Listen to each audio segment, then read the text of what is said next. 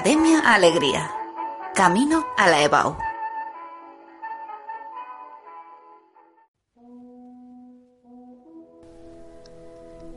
David Trueba. La tiranía sin tiranos. Los griegos acuñaron el término idiota para describir a aquella persona que se ocupa solo de sus intereses privados y no de la cosa pública. Dentro de la burbuja flota feliz el bobo perfecto. Nosotros extendimos el concepto y tantos años después llamamos idiota más bien a la persona que se perjudica a sí misma con sus acciones. Idiota sería quien, por ejemplo, se golpea con una piedra en la cabeza repetidas veces o alza el martillo para descargarlo sobre sus dedos.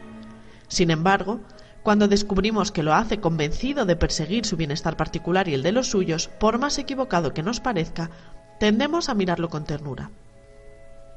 El siglo XXI es el siglo de la ternura. Nunca ha habido en la historia de la humanidad tanta empatía hacia el otro, tanta hermandad, tanta solidaridad, a veces expresada a tal velocidad que basta un aleteo en las redes sociales para levantar un vendaval de cariño hacia alguien que no conocemos. Enternecerse es una acción cotidiana que nos hace sentirnos mejores personas. Por mucho que pensemos que la crueldad, la maldad o el cinismo aún dominan las emociones humanas, es la ternura la que se impone a todas. Incluso quienes se quejan de que hay demasiados libros y películas sobre la celebración de la acción, la violencia, la persecución, el exterminio y el daño al otro, si fueran honestos en la contabilidad llegarían a la conclusión de que son más las obras dedicadas a engrandecer la virtud de la ternura. Entregamos a la multinacional del entretenimiento infantil Disney la elaboración del discurso emocional de nuestros niños. A cambio, nos los devuelven convencidos de que las sirenitas marinas existen y los animales poseen un mundo interior complejo y romántico. Se teje una telaraña de sentimentalismo en torno a nosotros y actuamos envueltos en melaza. ¿Cómo podría alguien molestarse ante tanta ternura? La lástima es que la ternura de unos padres nunca ha garantizado la inteligencia de los hijos. Durante siglos el terror, el miedo, la amenaza fueron el arma para someter a los más a los intereses de los menos. Los poderosos no encontraban mejor estrategia. Con torturas abominables preservaban su posición de privilegio. La conquista de los derechos fue una corrección necesaria. Toda dominación tendría que ejecutarse dentro de unos límites.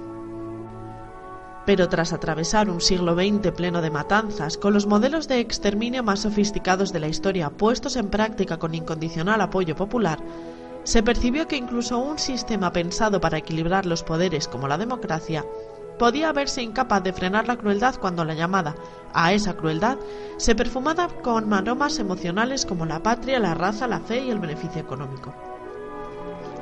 Ni siquiera la democracia lograba acabar con la tensión perpetua en las relaciones humanas, donde se enfrentan los intereses de unos con los de los otros. Nadie es tan ingenuo como para confiar en la bondad de los extraños salvo en la hora desesperada, así que cada cual se protege para resistir el acecho de los oportunistas. Servidores y señores intercambian sus papeles, pero cuando cae el disfraz el argumento descubre la misma comedia de ratón y gato. Para resolver ese conflicto, se reforzaron los controles institucionales y se promovieron las unidades regionales entre países. Si aspirábamos a un mundo con valores intocables, convenía difuminar las fronteras nacionales que tanto agravio provocaban. Sustituir la crueldad por la ternura era el reto.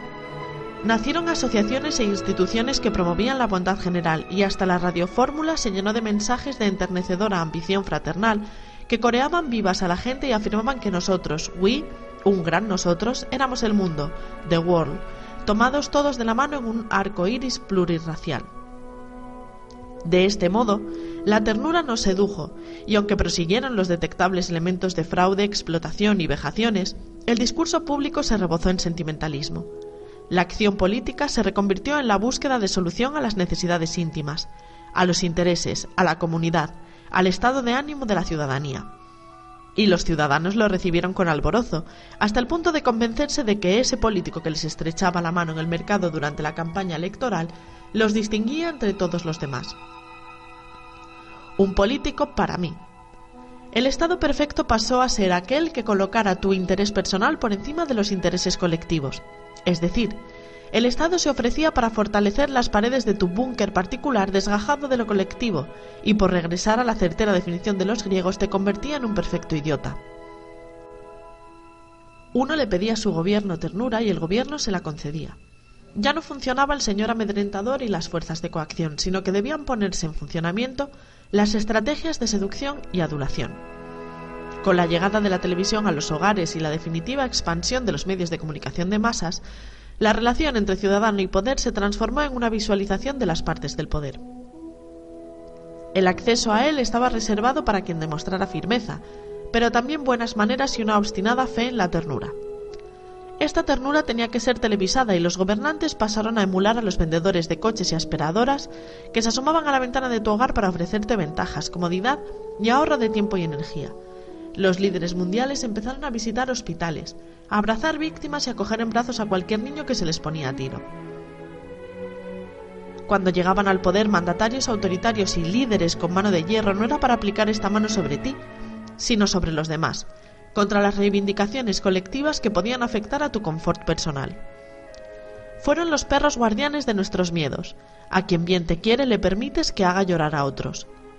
Este escrito trata de responder a una pregunta. ¿Acaso no vivimos en una tiranía pero sin tiranos? Sería demasiado sencillo concluir con una afirmación ramplona y describir cómo la ternura nos lleva a la injusticia porque nunca el mundo ha experimentado tantos avances y tanto respeto por la opinión pública. Nunca ha habido tantas oportunidades de progreso y tan larga esperanza de vida entre muestras asombrosas de solidaridad. Así, los dos neandertales de la viñeta festejaban el aire puro que rodeaba su caverna, la falta de estrés y masificación, para terminar por reconocer que su esperanza de vida no alcanzaba los 35 años. De modo inverso, nosotros podemos quejarnos de todos los males y amenazas que afectan al mundo contemporáneo, pero a cambio vivimos unas condiciones que nunca se han disfrutado. Si nos sorprende el grado de abandono y mezquindad que sacude a una parte de la población, lo achacamos a una fatalidad consecuente con el tamaño ingestionable del planeta. Pero cuando detectamos que nuestras condiciones de vida empeoran, quizá tememos demasiado que la pregunta se vuelva incómoda. ¿Y si el tirano fuéramos nosotros?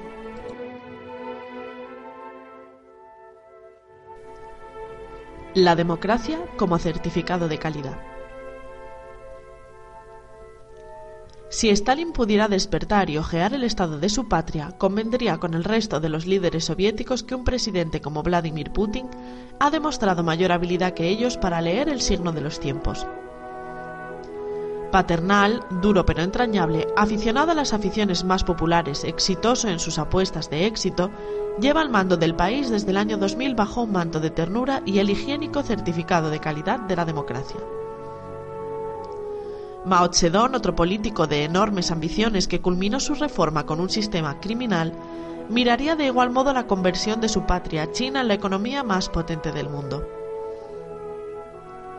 Gracias a un comunismo político y una gestión capitalista, el mandatario Xi Jinping ha rediseñado las normas para alargar su estancia en el poder más allá de lo que cualquier otro líder de su gigante país logró jamás. Y las democracias sucumben a los encantos del dinero al eludir la denuncia de la corrupción y los atropellos de los derechos humanos para ofertar, en cambio, sus mecanismos de inversión al gran capital chino. Un capital que llega, como los productos envasados, con el certificado de garantía de apto para consumo. No son solo los países de tradición autoritaria los que han experimentado un cambio esencial en su modo de abordar el poder.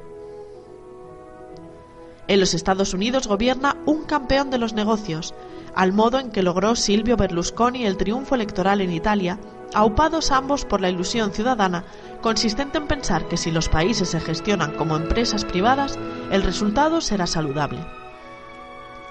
Venció en las elecciones a Hillary Clinton, que personalizaba el giro de las sagas políticas occidentales hacia valores monárquicos tradicionales. El poder hereditario, la familia que se releva en el trono, los apellidos que invocan superioridad.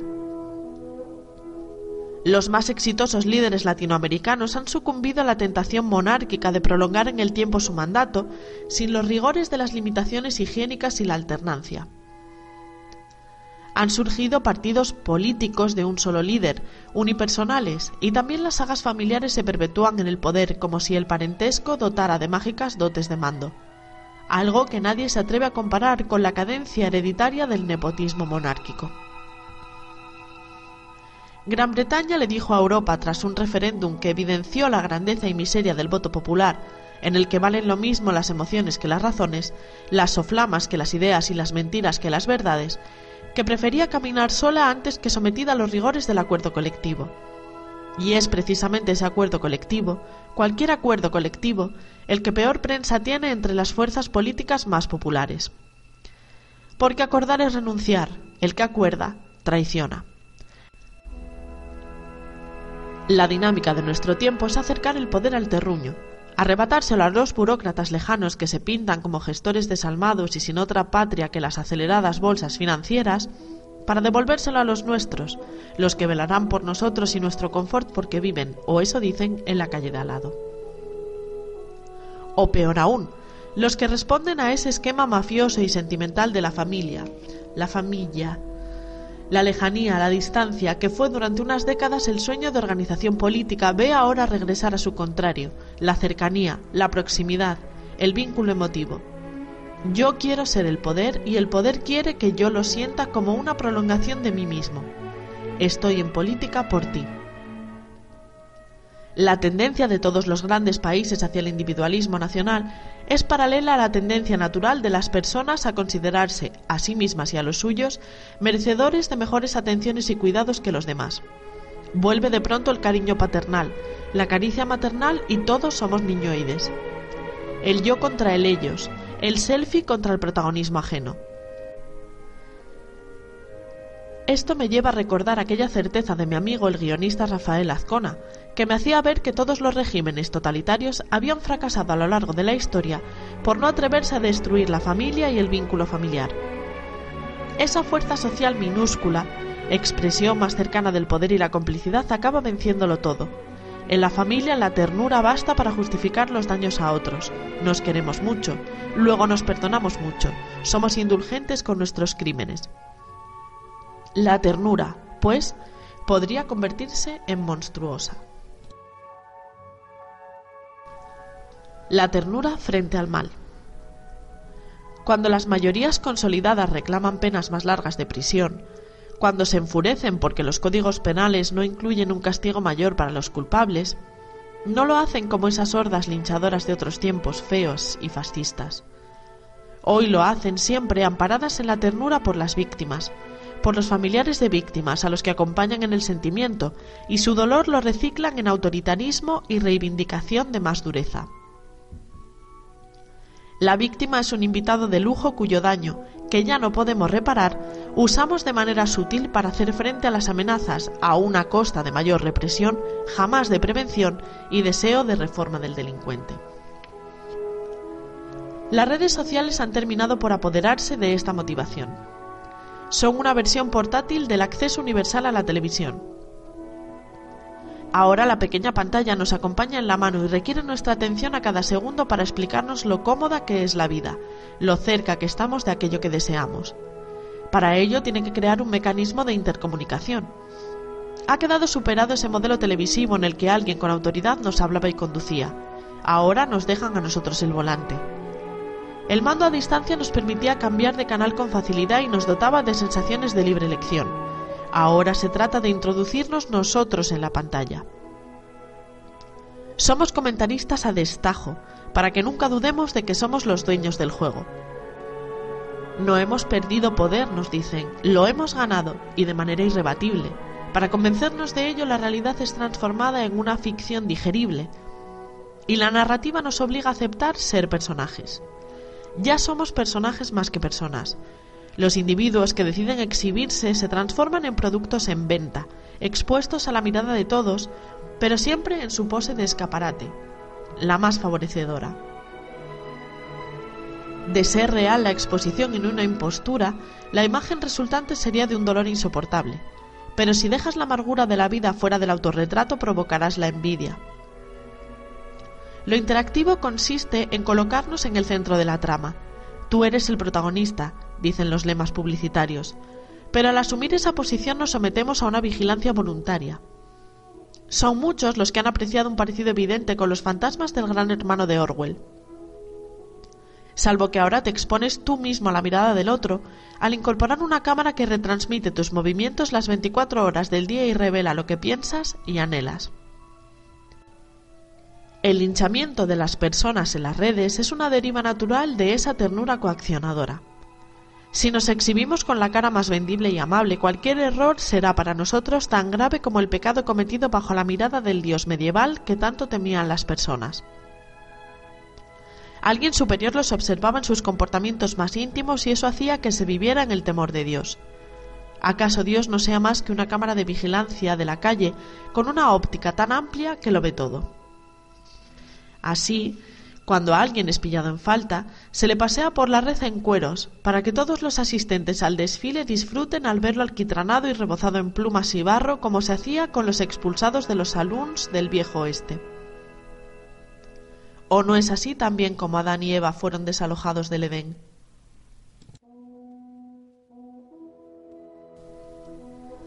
El pánico a la mala reputación. Las alertas describen el mundo de los adolescentes como un universo a dos velocidades, donde la virtual ofrece deseo y complacencia al instante. Pero la exposición en pantalla también ofrece oportunidades nunca vistas para el acoso, el aislamiento y la amenaza grupal contra la víctima. Regresamos al pánico a la mala reputación que fue característico de la aldea. Puede que vivamos en un mundo sin el rigor religioso de otros tiempos, que ha quedado reservado a ciertas dictaduras musulmanas y movimientos evangélicos, pero los temores generales son los mismos. Hemos regresado a esa Edad Media en la que el pánico era un arma de control de los comportamientos y de sometimiento general. Toda era tiene sus miedos. Es más, la historia de la humanidad es la historia de sus miedos. Queremos ser buenos, Queremos ser percibidos como bondadosos y ejemplares, y eso se contradice con una parte de nuestras pulsiones. Así que en un proceso de adulación comercial nunca visto, lo que resulta más conveniente es que esas pulsiones malignas no sean percibidas como defectos, sino también como virtudes. Virtudes de firmeza, seguridad y protección. Porque podemos ser buenos, lo somos, pero no queremos que se nos tome por tontos, que alguien venga a aprovecharse de nuestra bondad de nuestra ternura. Nada nos indigna tanto como que algún avispado use la ternura flotante en las redes sociales para robar dinero de donaciones tras mostrar la enfermedad rara de su hija, o suplique por sus necesidades urgentes y tras despertar nuestra solidaridad se descubra que todo era falso. Sale a relucir entonces nuestro instinto vengativo, con nuestra ternura no se juega. Lo más hiriente es que en el proceso de beatificación de nuestras pulsiones más negativas se ha neutralizado la maldad. Los ejemplos más llamativos residen en la significación emocional de los distintivos nacionales y la protección frente a los emigrantes. Europa, más unida que nunca en la gestión, parece reivindicar pueblo a pueblo sus diferencias sustanciales. Yo quiero seguir siendo yo, parecen decir las naciones como lo harían las personas. Ellas sí con un comprensible sentido de la identidad y la pertenencia, puesto que son seres vivos y emocionales.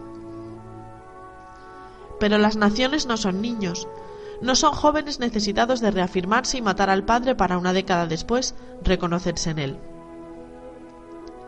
La individualidad es necesaria para las personas porque de no dotarnos de esa significación seríamos tratados como ovejas, aunque parezca un oxímoron, las naciones individualistas están imponiéndose como la forma de gobierno más deseada. De nuevo, la ternura y la adulación obran milagros. Milagros tan controvertidos como hacer renacer los partidos nacionalistas en lugares como Alemania, donde hace menos de 100 años provocaron la destrucción con recetas similares. Milagros como anular la capacidad de los israelíes para disentir de las políticas de asentamientos y opresión a los palestinos. También en el este de Europa los países parecen correr hacia una definición de sí mismos basada en la intransigencia con los demás, y raro será el país que pueda mirar la paja en el ojo ajeno sin antes reparar en la viga que lo atraviesa. En Polonia, el gobierno acaba de aprobar una ley por la que se castigará al que sostenga que los crímenes nazis en su territorio pudieron cometerse con colaboración local. Turquía ya hace tiempo que aplica similar rasero para negar el genocidio armenio, pero precisamente esa negación es delito en Francia, como lo es en prácticamente todo el continente el negacionismo de los crímenes nazis. Las leyes, que son la representación de ese autocontrol necesario para no pervertir las democracias, parecen haberse convertido también en el brazo armado de los libros de texto de historia. España no es ajena a la imposibilidad de obtener un relato acordado en torno a los asuntos de su pasado nacional, y serán las leyes también, si no lo son ya, las que establezcan lo que se puede decir de la conquista y cristianización de América, de la expansión imperial, la diversidad interna, las guerras de reconquista y las distintas batallas civiles. ¿Por qué la ley? se preguntarán algunos. Porque una rara interpretación de la democracia concede a la fuerza numérica la capacidad de imponer el canon, cuando precisamente la democracia es puesta en cuestión permanente. Ahora la historia la deciden las mayorías por votación. Sometemos todo a referéndum. El que gana obliga a los demás a dejar de pensar, a dejar de ser. Esto puede dar risa, pero funciona así. Los países parecen ahora querer votar qué fue qué, cómo sucedieron las cosas, quién es bueno y quién es malo, qué estatua representa la bondad del pasado y cuál debe eliminarse porque nos cuestiona en el baúl de nuestra historia común. Hace poco vimos retirar en Barcelona la estatua de un rico comerciante que había fraguado su fortuna con el comercio negrero. ¿Pero no sería entonces coherente derribar edificios levantados con ese dinero? ¿Despojar a familias de su fortuna y devolver parte del Producto Interior Bruto a Haití? ¿O se trata solo de cosmética de la bondad, de la apariencia de ternura?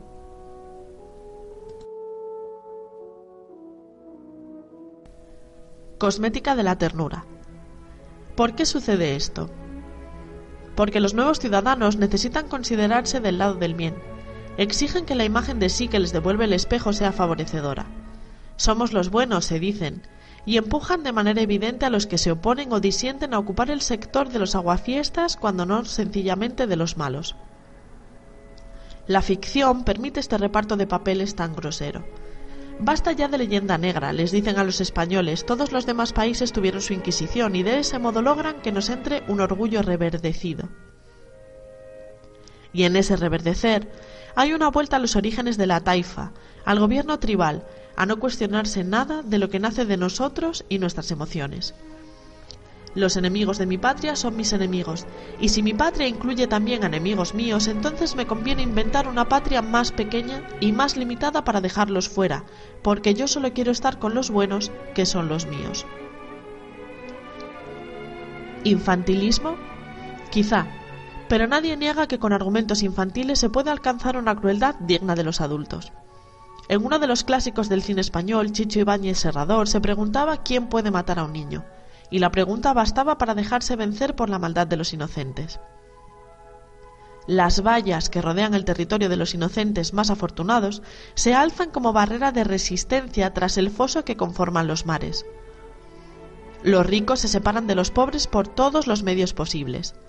Como señores de las moscas, hemos convertido nuestros países en castillos feudales casi inexpugnables, en tiempos de satélites hipersofisticados y conexiones globales muy desarrolladas, tratan de alcanzar nuestra costa barcas de remo con vecinos del África subsahariana a bordo, los mismos que intentan superar nuestras vallas, reforzadas con ganchos de concertina en asaltos espontáneos masivos, y estas travesías medievales personifican el contraste entre lo moderno y lo antiguo. Los tiempos se superponen. Sin que nos demos cuenta, en nuestra era se combinan la sofisticación vanguardista y la resistencia neandertal. En lugar de denunciar la crueldad, gana terreno cualquier partido político que venda el control, la agresividad fronteriza. ¿Cómo es posible que en la era de la ternura se nieguen incluso los derechos humanos básicos a los refugiados que salen de países en guerra en un paso atrás que nos devuelve al tiempo anterior a las convenciones humanitarias en caso de conflicto bélico. Y por si quedaba duda de este retroceso moral para combatir al enemigo, los países occidentales han autorizado la tortura y los internamientos paralegales. Pero, eso sí, con la mostrenca sutileza de levantar un limbo carcelario en Guantánamo, nunca en casa. Y aún mejor, organizar cámaras de tortura en aviones en vuelo para no dejar en mal lugar a ningún país soberano y asesinar selectivamente desde aviones no tripulados manejados anodinamente en la distancia. Es la externalización de la maldad, la subcontrata del sicariato. De tanto en tanto la imagen de un niño muerto, alguna oleada de información afrentosa, desgaja estas certezas y recupera la ternura colectiva. Se desencadena entonces una reacción visceral e inmediata que requiere reparación simbólica. Se salva al niño o lo que quede de él. Se protege por tierna distinción a su familia. Se eligen algunos ejemplos vivos para dotarlos de dignidad y que nos devuelvan al mismo tiempo la dignidad a nosotros. Para calmar la culpa que provocan estas estrategias de otra época, de los tiempos de la tortura medieval, han surgido organizaciones que transitan por el mundo más desfavorecido con una plantilla de voluntarios esforzados. Y así, los cooperantes son el ejército del bien entre tanto mal, nuestra ofrenda humana y generosa que reproduce antiguas formas de caridad hoy consideradas zafias. La madre de un amigo mío lanzaba monedas y caramelos desde lo alto de la escalera de la iglesia de su pueblo a los niños pobres de la localidad. Hoy el lanzamiento de dulces y calderilla se lleva a cabo de manera más sofisticada. Se provoca la escenificación de la ternura colectiva, y una vez calmada esa indignación superficial pero terca, recuperamos el convencimiento de que vivimos, pese a los defectillos ocasionales, en el mejor de los mundos posibles. Si no acaba de funcionar este sistema paliativo, se utiliza otro más sulfúrico. Se nos invita a ver que las víctimas no son tales, que también ellos han ejercido la crueldad, que son enemigos latentes, que vienen a asesinar a nuestros hijos, que serán incapaces de adquirir nuestros valores. Se les despoja del manto de bondad e inocencia y se les identifica como criminales en potencia, amenazantes. Entonces, la misma oleada de reivindicaciones viran lo contrario y se crean fenómenos como la denuncia del buenismo, que es la que le recuerda a la gente que tiene buen corazón que con el buen corazón no se llega a ningún lado. Jamás ha existido una demolición tan concienzuda de los deseos sinceros de una parte de la población de ser mejores, de comportarse mejor. La perfección no existe, nos dicen aunque ya lo supiéramos, y nos convencen por tanto de que el deseo de acercarnos a lo mejor nos condena a lo peor. Somos guiados así sin complejos hacia el mal, pese a la pulsión de la ternura. Pongamos dos casos como ejemplo. El del niño Ailán, hijo de sirios que huían de las matanzas de Al-Assad sufragadas por Rusia, que apareció ahogado en la playa turca escupido por el mar. Su cuerpo delicado de muñeco vestido con ropa de adulto reducido, boca abajo en la arena hasta que un policía de costas lo recogió. La foto recorrió el mundo entero en un instante, sin duda el resultado formidable de nuestra hiperconexión. Los lloros, la búsqueda de los padres, el propósito pertinaz de que esto no vuelva a pasar y la solidaridad desencadenada durante días, semanas, ablandaron incluso el corazón de la canciller Merkel, que ordenó a toda Europa regular el paso de refugiados y acogerlos en grupos porcentuales por cada país. La negativa clara de unos pocos, la más sutil de otros, el acuerdo incumplido de los más y finalmente la nada. Nada coronada todo se ha dicho por la pérdida de votos de Merkel en su propio país, pues mostrarse blando dispara las alarmas. La llegada masiva de inmigrantes se frenó cuando algunos de ellos, reunidos en una plaza de colonia durante las campanadas de Año Nuevo, abusaron de mujeres de manera vergonzante. ¿Todos? No. Pero el juicio ajeno lo hacemos con generalizaciones, mientras que el propio exigimos que sea individualizado. La gente, la gloriosa gente a la que siempre se pone como modelo y dueño, estaba esperando una señal para poder justificar su renuncia puntual a la ternura. Los ultras regresaron al Parlamento.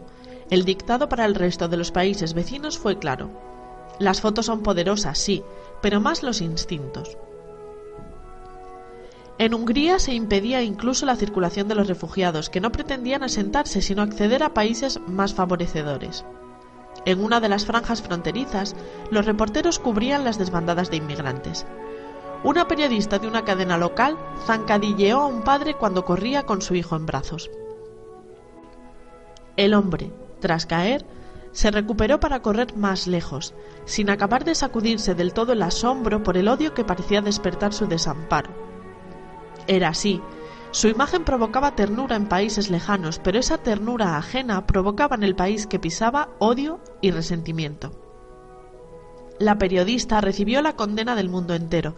De nuevo la inmediatez para denunciar su infamia funcionó, y poco más, pues ella regresó a su puesto en antena.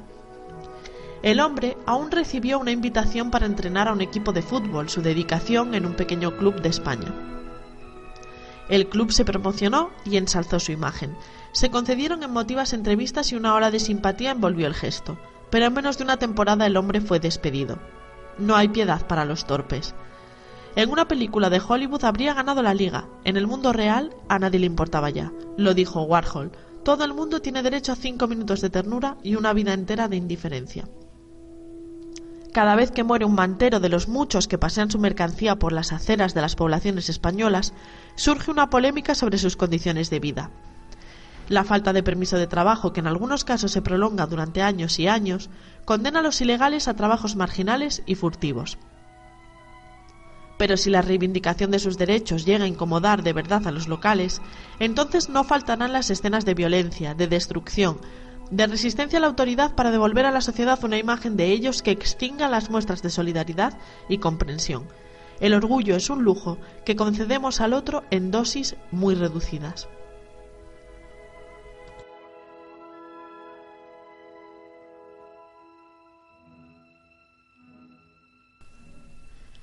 Escuela de sobreactuación. Ejemplos así nos sirven para leccionarnos.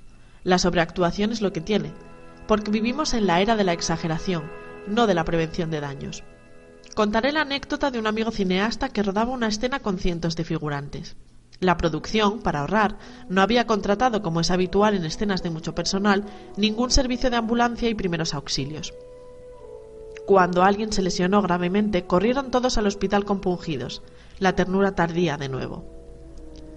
Al día siguiente el rodaje contaba con tres ambulancias móviles y un hospital de campaña, no es pues un esfuerzo preventivo el que nos guía, sino una exageración posterior, porque así nos libramos de la culpa, aunque sea tarde y mal.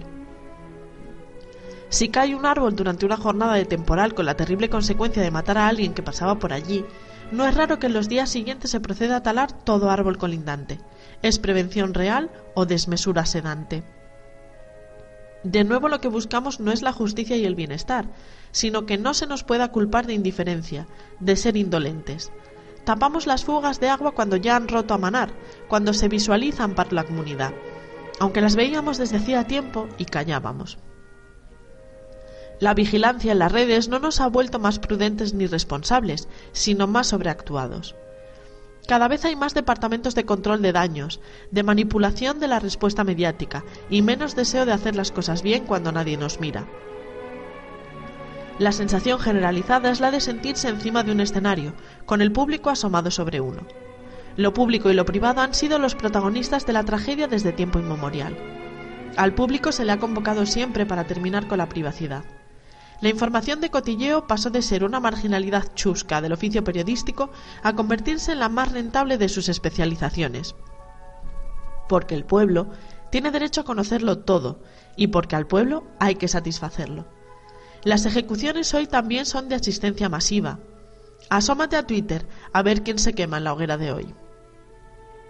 Pero la esfera privada y el desarrollo de la individualidad compensaban estas sobreactuaciones colectivas. Se trataba de perseguir el equilibrio perfecto entre uno y todos, entre aquellas cosas que uno hacía para sí y lo que hacía para los demás. El teléfono móvil incorpora una socialización permanente, la soledad es hoy la no recepción de mensajes ni llamadas, la marginación entre los más populares, la imposibilidad de intervención.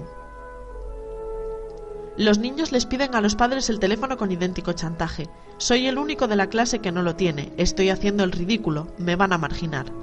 Igual que el automóvil creó la ordenanza vial, el teléfono entró en la sociedad de los adultos y dictó sus normas y convenciones de comportamiento. Ahora ya no hay excusa para no contestar de inmediato, para no reaccionar al segundo, para no estar. No hay resistencia posible, ni tan siquiera estética, como no parece haber resistencia a nada impuesto por la mayoría, aunque sea feo y patético, o esclavizante y acosador. Aparición del público. Imaginemos un teatro al que acude un solo espectador. Él es el público. Su opinión y su gusto particular resultan fundamentales. Ahora abramos las puertas y dejemos que a su lado se acomoden cien, mil, diez mil espectadores más. ¿Dónde queda la individualidad entonces? Exacto. Sepultada, diluida entre las mil o diez mil distintas individualidades convocadas. La tecnología ha logrado que siempre, ante cualquier convocatoria, seamos público y esperemos a conocer el criterio mayoritario para conformar el propio. La transformación del público en clientela era una consecuencia natural.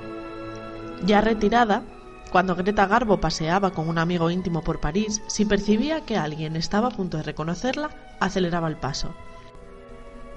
Se subía al cuello del abrigo y susurraba a su acompañante, Vámonos, que ahí viene un cliente. Los mecanismos comerciales terminaron por imponerse frente a toda indefinición en ese relato entre los de un lado y los del otro. El cliente siempre tiene la razón, dejaban claro muchos letreros en los comercios abiertos al público. ¿Y por qué no habría de terminar creyéndose el cliente esta adulación interesada? Pues si tengo razón, dénmela. ¿Qué es lo que usted desea? Dígamelo. Por raro o extraño que resulte, se lo pondremos a su disposición y convocaremos a los que compartan su deseo. Crearemos guetos del gusto sin interferencias ni disensiones y eliminaremos la angustia de haber perdido la individualidad entre la masa. Que el cliente quede satisfecho es la primera expresión de solvencia de un negocio y la garantía, seguramente, de su perpetuación. ¿Y qué sucede cuando el cliente declara su insatisfacción? La tienda no se cierra, sino que si está bien dirigida, le ofrecerá una opción distinta que acaso logre contentarle. La democracia pasa a estar, por tanto, unida a la satisfacción del cliente. Eso, y no otra cosa, es lo que lo convirtió en imbatible frente al resto de las alternativas, que si no queda contento, puede cambiar de producto. Frente a ella, palidecían las tiranías del escaparate vacío porque ofertaban un solo producto hasta su extinción. Para las personas que se dedican a las actividades culturales, los entretenimientos de masa son siempre un destino posible y una tentación por evitar. Un día, las élites artísticas perdieron su potencia frente a la potencia de lo popular. Uno podía enfrentarse a las escleróticas academias, pero ya no resultaba tan fácil sacudirse el estigma de lo impopular.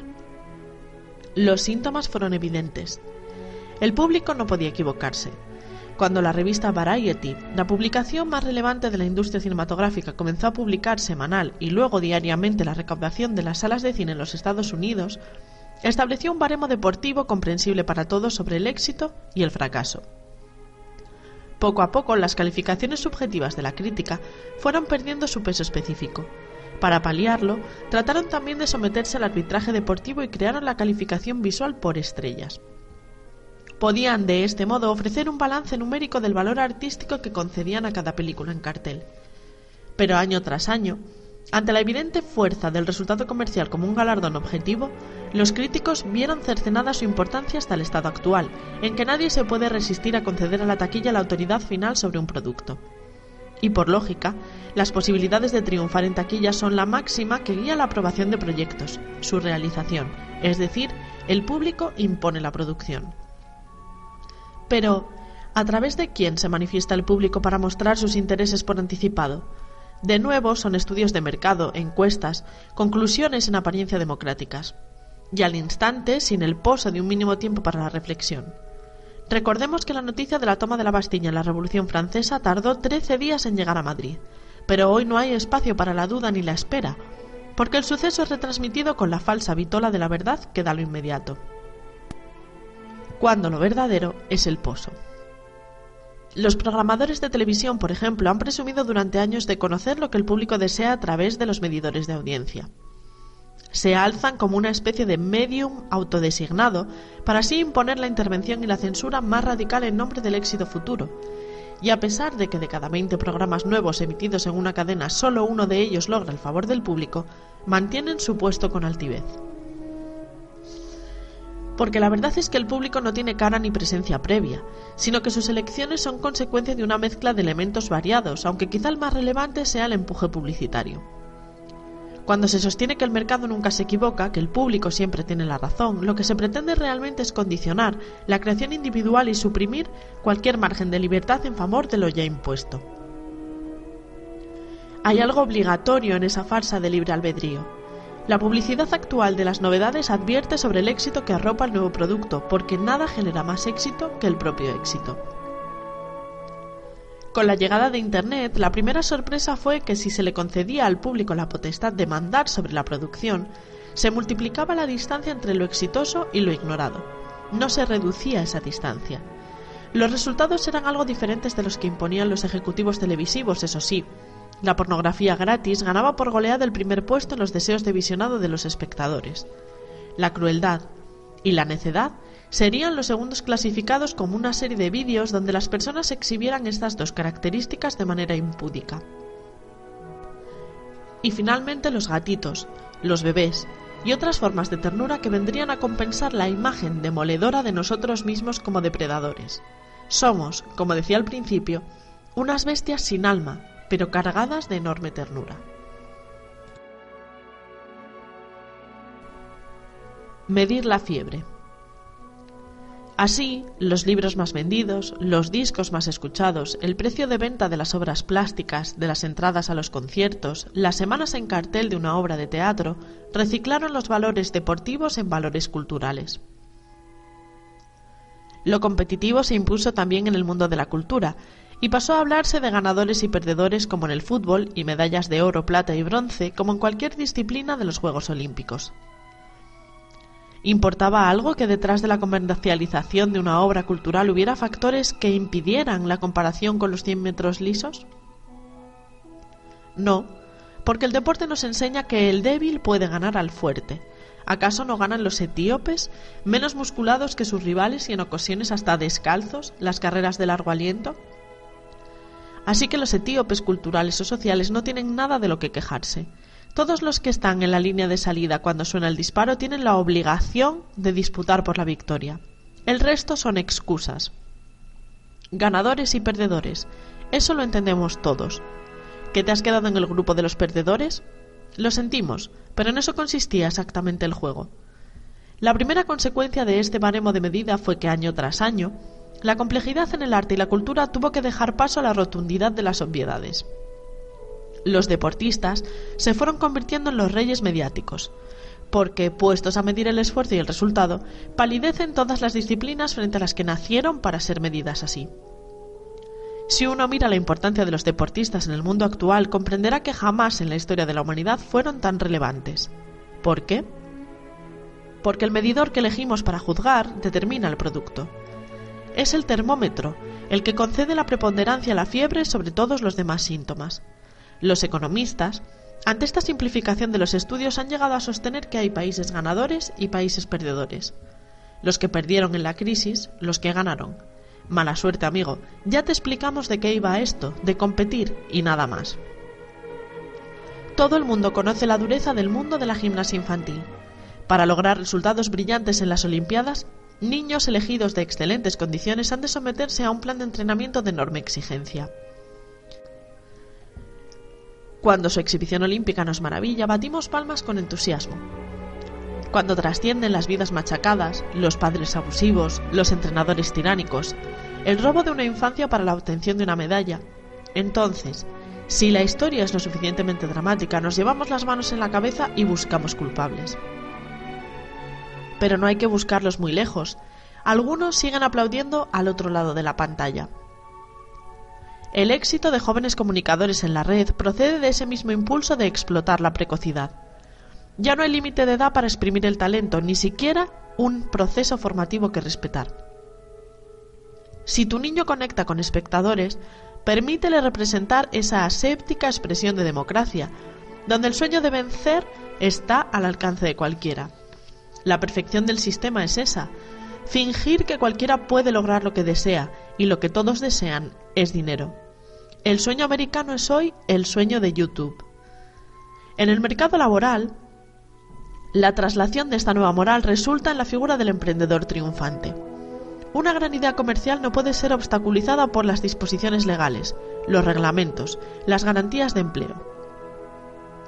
Nada debe interponerse entre el hallazgo exitoso y el mercado. ¿Los derechos de los trabajadores?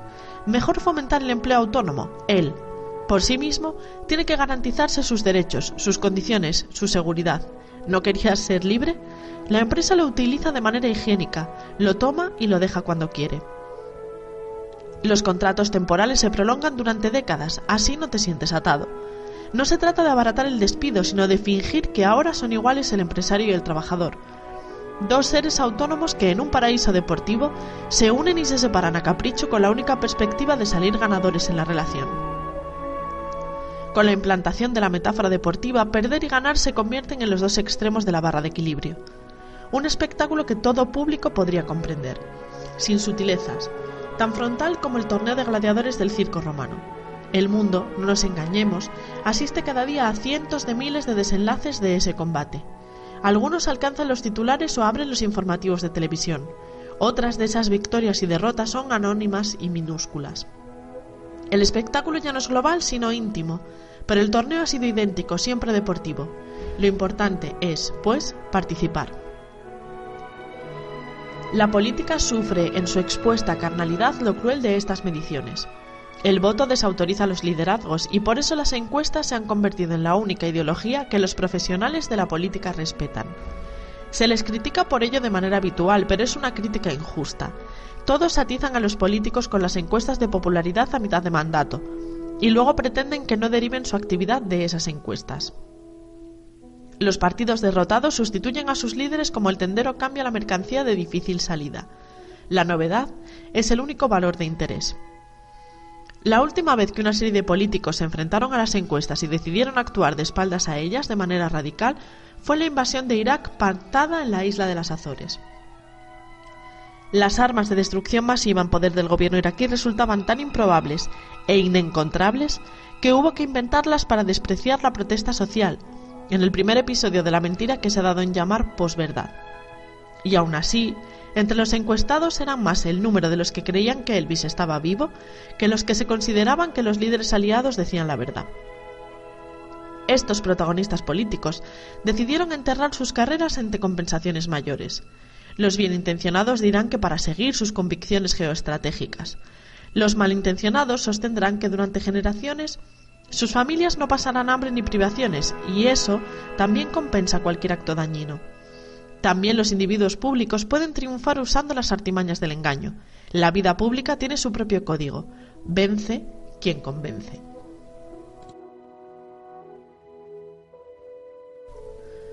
La mayoría no puede equivocarse. El triunfo de lo estadístico no se limita solo a condicionar las carreras políticas o la producción artística. Las grandes tiendas de ropa manejan un álgebra del gusto. Y los chicos salen de las universidades como camisetas demandadas o aquellas que ya nadie quiere vestir. Los centros educativos pasaron a ser medidos mediante encuestas de productividad intelectual, según las cuales los niños sometidos a un examen expresaban con objetividad lo buena o mala que era su escuela. Así, se han establecido rankings de colegios y universidades y más allá incluso una jerarquía de países en función del resultado de sus estudiantes en esas pruebas. En España, el último informe PISA destacó el funcionamiento de las escuelas rurales que tenían pocos alumnos y de edades mezcladas, es decir, señaló que la educación al modo tradicional era mejor que aquella en la que se habían implantado los últimos avances pedagógicos. En realidad, lo que venía a apuntar es que todo estudio debería tener en cuenta los condicionantes. Dentro de las grandes ciudades resultaba espantoso que no se resalte el origen social, el nivel económico y el progreso escolar de cada alumno desde que se incorpora al sistema saturado. Mediríamos entonces el valor de la progresión personal. ¿Sería ofensivo acaso descubrir que Harvard puede ser peor lugar de enseñanza que la humilde aula de una aula africana? Por eso podemos considerar que el resultadismo es un cáncer, porque solo sirve para atacar la integración, la pluralidad, la igualdad, ya que todas ellas van en detrimento de los resultados, y por eso los educadores con afán de triunfadores en esos exámenes estadísticos tratan de manipular a su alumnado para quedarse con la mejor imagen que ofrecer. Viene a ser como esas familias que escondían de las visitas al tonto y al tullido para que nadie dudara de la intachable genética de su apellido. Por supuesto que el examen y el análisis son esenciales para la corrección del sistema, pero aplicarles el baremo de ganadores y perdedores ofende al estudio. Pocos se paran a relacionar el número de suicidios entre adolescentes con el grado de éxito escolar en esas encuestas por países, por ejemplo. Pocos analizan los grados de permeabilidad entre clases económicas dentro de un mismo país, el faro de igualdad que consiste en no conocer tu destino desde tu cuna. El termómetro que usamos para medir la temperatura corporal no sirve para medir una infección gástrica ni detecta un tumor. Cada valor tiene su sistema de estudio, y equivocar algo tan simple nos condena de aquí al futuro a hacer un ridículo histórico donde un cronómetro medirá el placer y una veleta la dirección del camino a casa.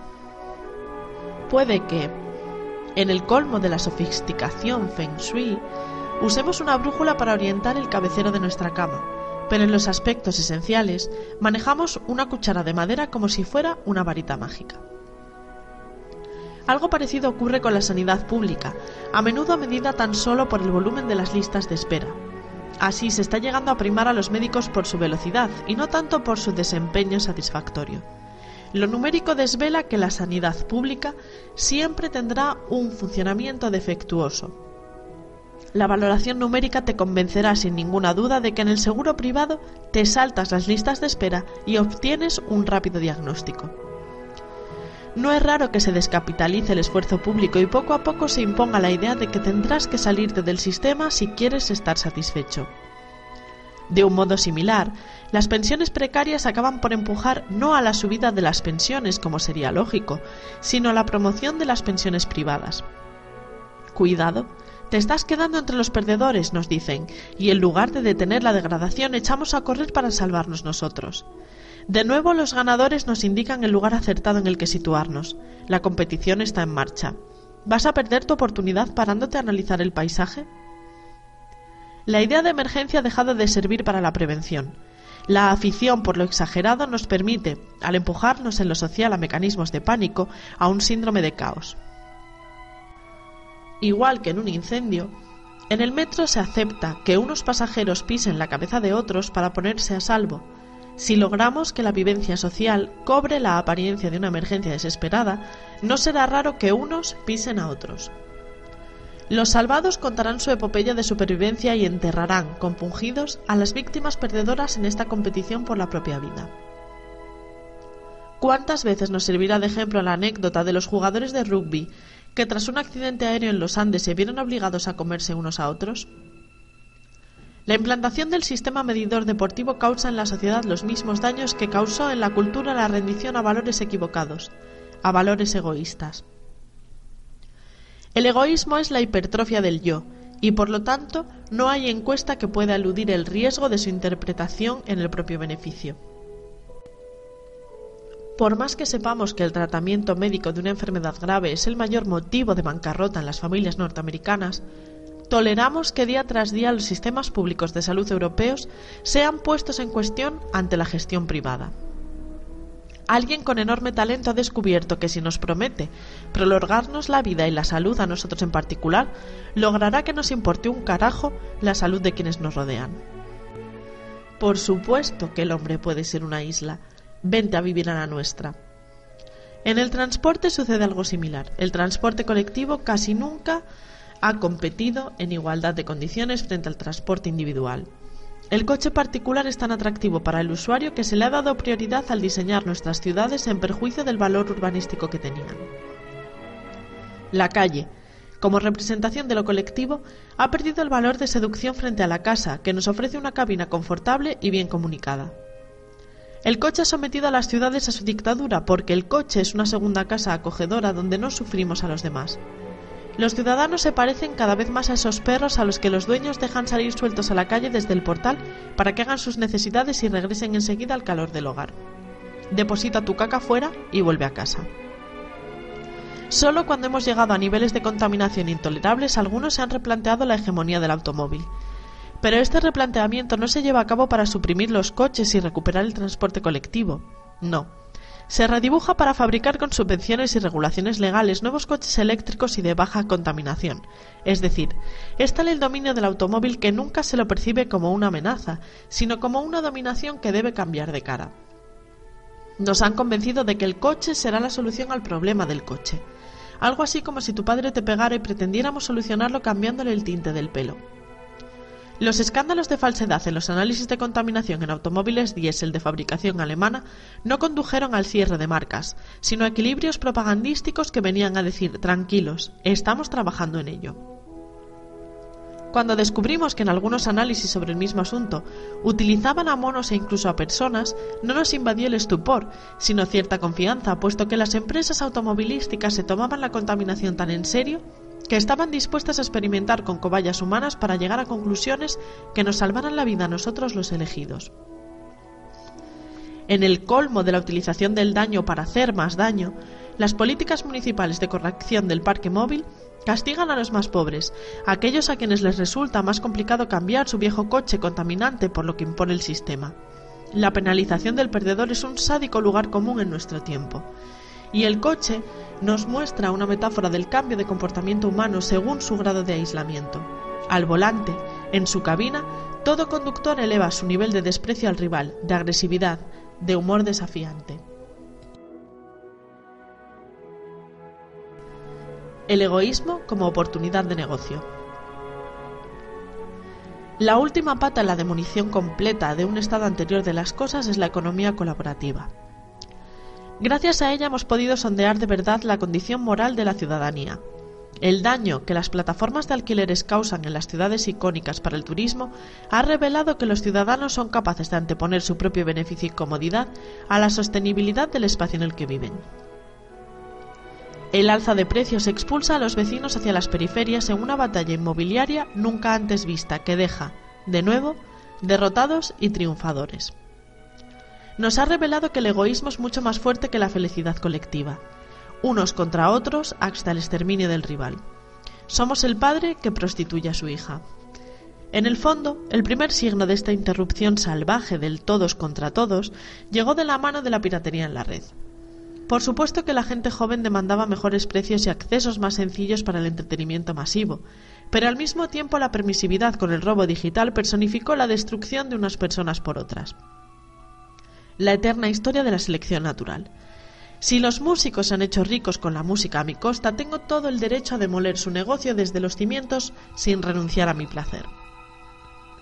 En ningún país como en España se han denunciado tanto las subvenciones al arte y la cultura para avergonzar a sus profesionales, mientras se ocultaba la magnitud de subvenciones similares a sectores industriales, empresas privadas y explotaciones de recursos. Hemos sabido tarde que se construían autopistas y se exploraban los recursos del subsuelo gracias a contratos con el Estado tan certeros que si la empresa resultaba un fracaso, el que pagaba la factura era el contribuyente. Todo esto mientras los subvencionados eran los artistas. Tras esa degradación en la opinión pública de los oficios artísticos, costeada por la prensa y empresas de tecnología, no hubo alternativa. Tan solo los más fuertes encontraron un nuevo acomodo, aunque ahora sí, entre rencores sociales. Nos quitamos todos la careta. Unos éramos exterminadores de los otros. La cuestión estaba en quién ganaba. Como en los casinos, el que gana pasa la noche feliz, los demás desperdiciaron su oportunidad. La oportunidad es la destrucción del otro, aprovechala. Corre a hacer de tu crueldad un factor de supervivencia. Así, en la era de la más avanzada comunicación, regresábamos a la jungla cruel de la selección natural. Cuando se quiso poner freno a esos desmanes, se lanzó el desasosegante mensaje de que en la red no regían las mismas leyes que en la vida real. A día de hoy, el nivel de amenazas y violencia verbal que reina en las redes sociales confirma que se hizo bien el trabajo de desangrado. Ahora se reeduca a la gente a destajo para tratar de llegar a acuerdos colectivos sobre lo que se puede decir o no, lo que se puede enseñar o no, lo que se puede compartir o no. Y los distintos poderes usan su músculo para manipular la alarma social en favor de lo que a ellos les conviene en términos de libertad de expresión.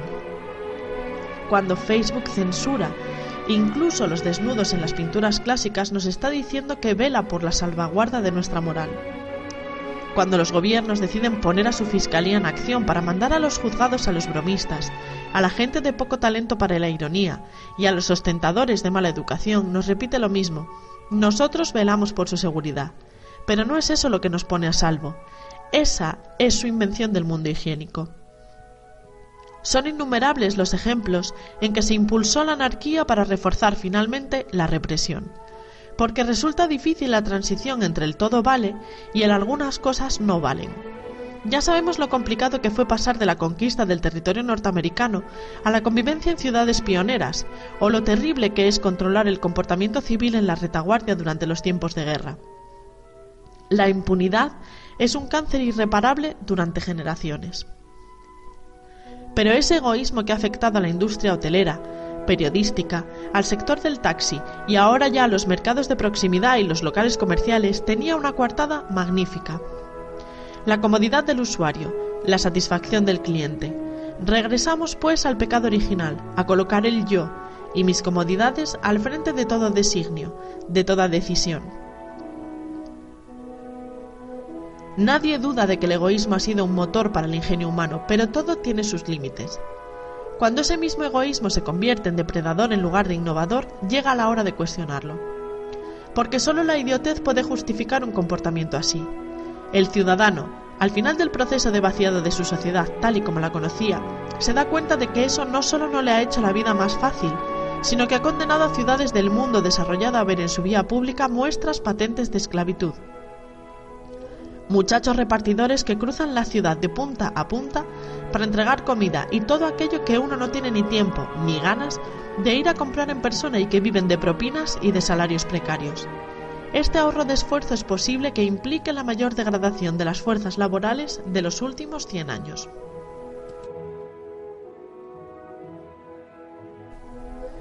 El regreso a la placenta. El ser humano, como cualquier animal, regresa mentalmente al lugar de origen cuando busca protección. La comodidad del feto es un recuerdo que nos persigue. Por eso es tan sencillo empujar a las personas a volver a la placenta. La burbuja nos libra de todo mal. El mandato desde casa implantó las teletiendas, de las cuales nos burlábamos por su ridícula oferta significada. Pero hoy ya todo es teletienda. Si de verdad perseguíamos la liberación de la oferta, resulta raro presenciar la sumisión actual al catálogo impuesto, como esas plataformas audiovisuales cuya oferta es tan limitada y dirigista y que sin embargo nos parecen la panacea. Filmotecas de 200 películas. ¿De verdad perseguíamos la libertad? ¿O era ese aroma de libertad lo que interesaba vender para machacar al mercado antes conocido y mucho más plural? La más inteligente de las tiranías es la que pone a unos contra otros para finalmente provocar el reinado tranquilo de quien ha causado ese enfrentamiento. Cuando uno se fabrica una burbuja no se interesa por lo que pasa en las burbujas de al lado.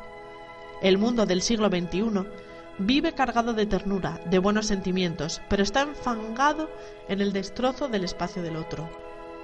Si existiera un engaño, su mérito consistiría en haber logrado esta actitud.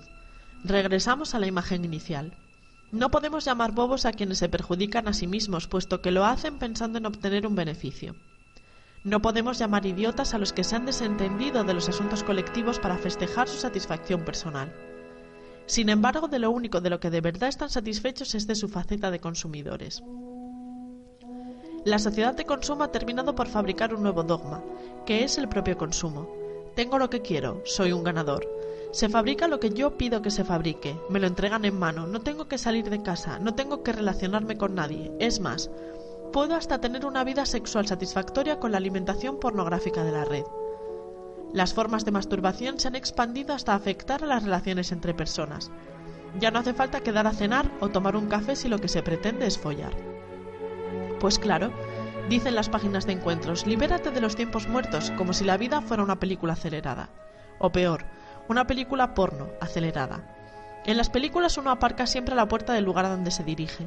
En las películas porno los saciados no abren la nevera a ver si pueden preparar algo de cena después del coito. Hagamos de nuestra vida una película así.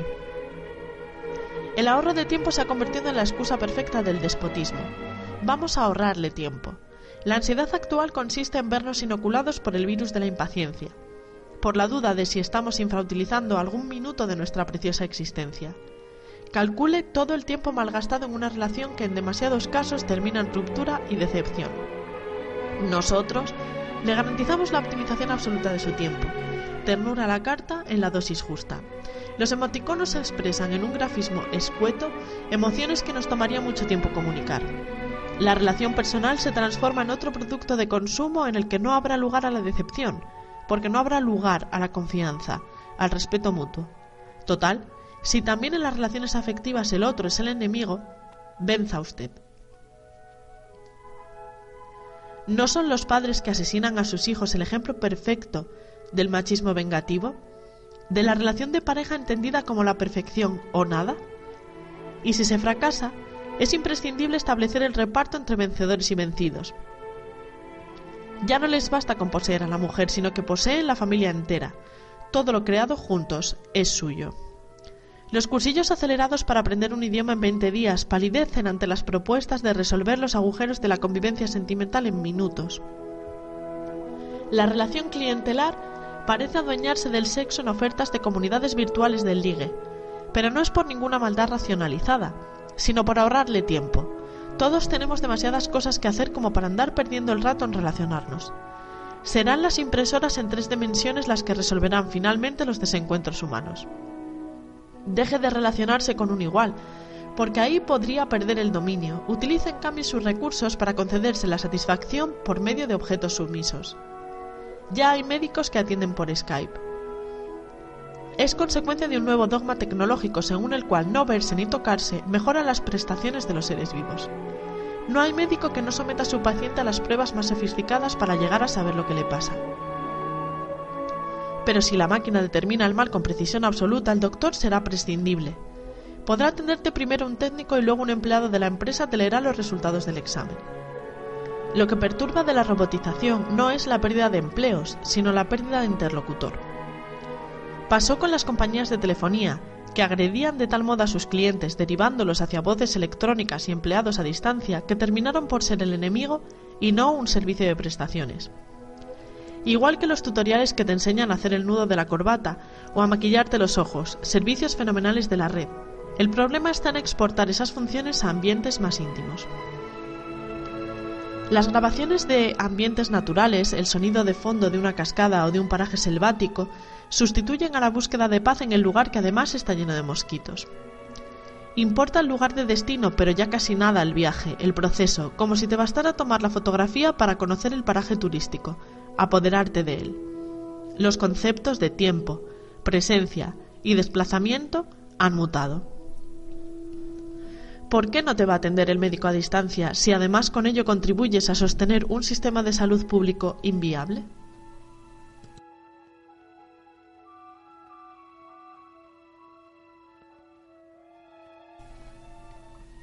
Contra el calendario biológico. Las empresas de fertilidad y de gestación subrogada han generado un negocio floreciente gracias a hacer madre a alguien cuando se reducen sus condiciones para serlo. Esta ventaja científica se une a una concepción generalizada de la ciencia como una magia que nos posibilita saltarnos toda norma vital. Es un avance positivo, salvo si termina por dar carta blanca para abusar laboralmente de las mujeres si se utiliza para forzarlas a consumir su biología de manera contraria al calendario vital, empujándolas a ser madres cuando no son fértiles e inhabilitándolas para embarazarse cuando todo sería sencillo si se respetara la naturaleza. No es casualidad que España, Italia y Grecia sean los países con maternidades más tardías y tasas de natalidad más bajas. Para consolidar ese disparate se han hecho también lecturas culturales erróneas, presentando como victorias de género lo que son derrotas, porque el error de cualquier actitud es oponerse con encono a las evidencias vitales. En lugar de mejorar las condiciones laborales de las mujeres, el derecho de compaginar la maternidad y la productividad laboral, nos hemos enredado en hacer a una la enemiga de la otra. Congela tus óvulos para no perder el tren del éxito.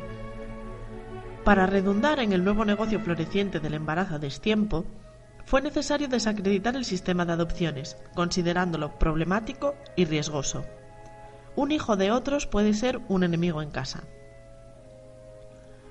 Luego hubo que empujar a la pareja gay hacia el matrimonio, un símbolo de que no bastaba con reconocerles las uniones de manera igualitaria, tenían que someterse al sacramento y además hacerlo no de manera forzada, sino voluntaria y entusiasta.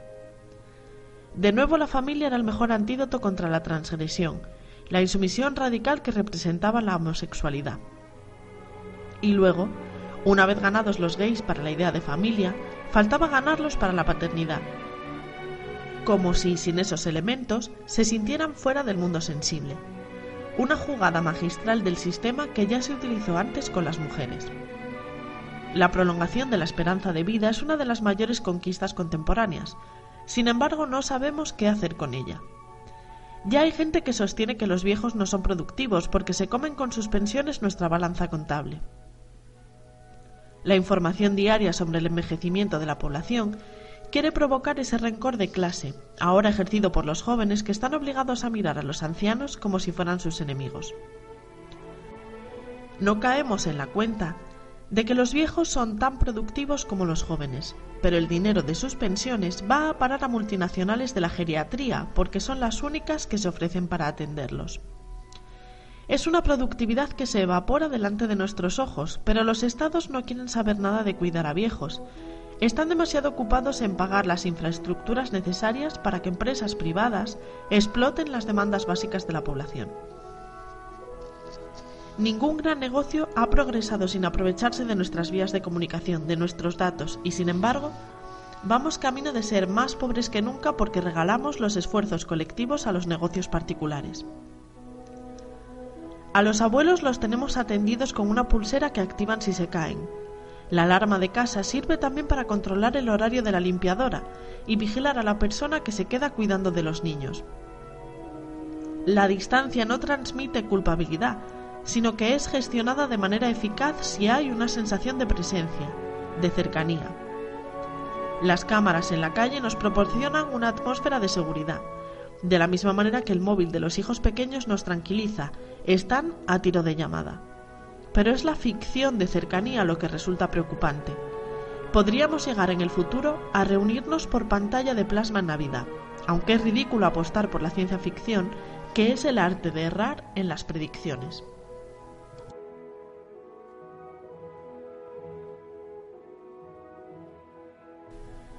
El día después del apocalipsis.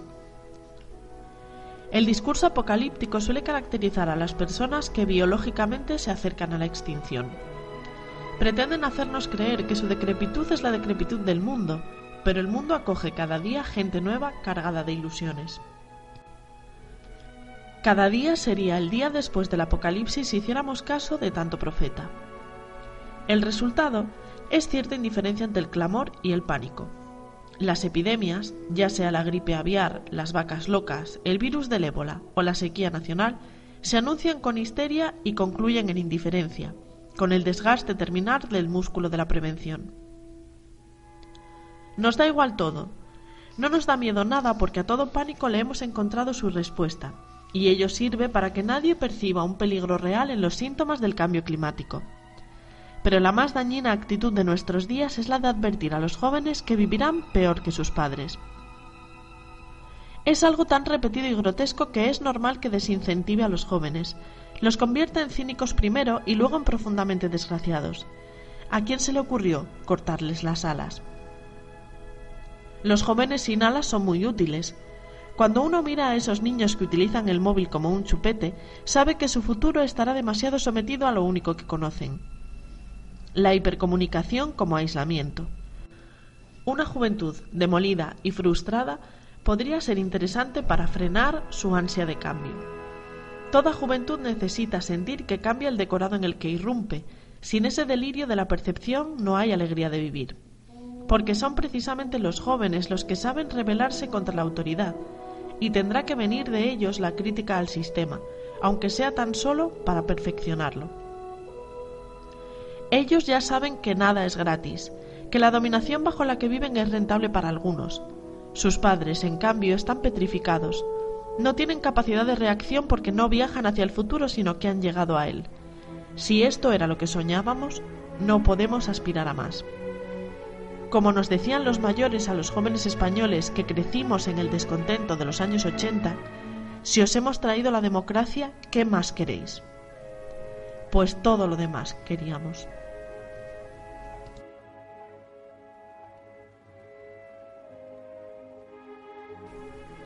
No futuro. La cifra icónica de 2001 registró, a través de la novela y la película, el límite exacto del futuro para varias generaciones. De tanto decir que el futuro llegaría ese año, muchos se lo creyeron. y ahora la sensación de varias generaciones es la de habitar en el futuro y que el futuro no ha colmado sus expectativas. Ni tan siquiera las tecnológicas por más avances que haya.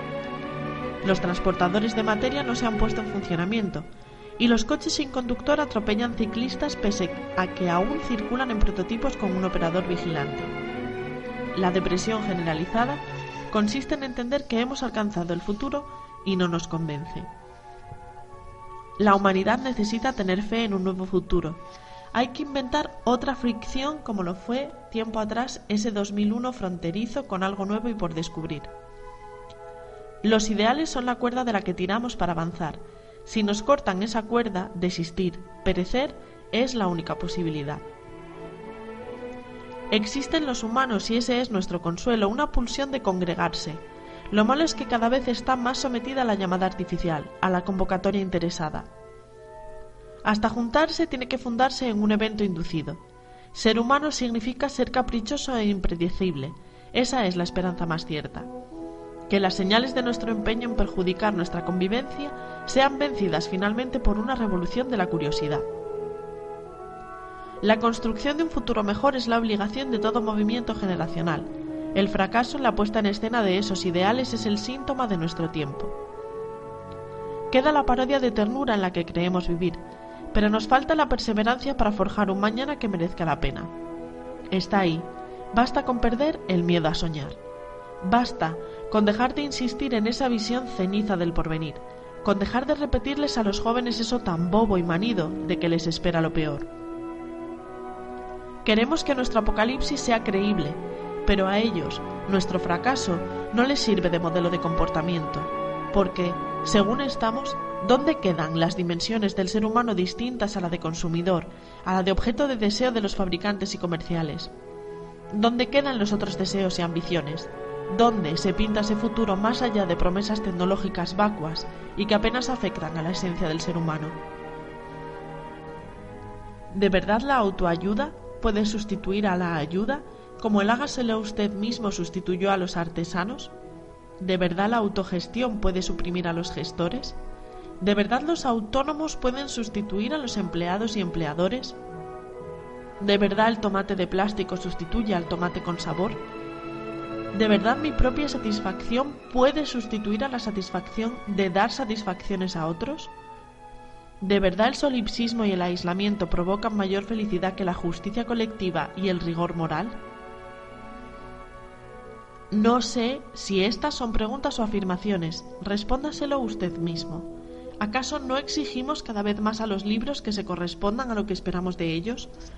¿No nos perturba la prensa a fin que leemos cuando no nos da la razón? ¿No queremos ser fanáticos de lo que no nos decepciona nunca? El fomento del egoísmo y del fundamentalismo individualista puede llegar a límites perversos.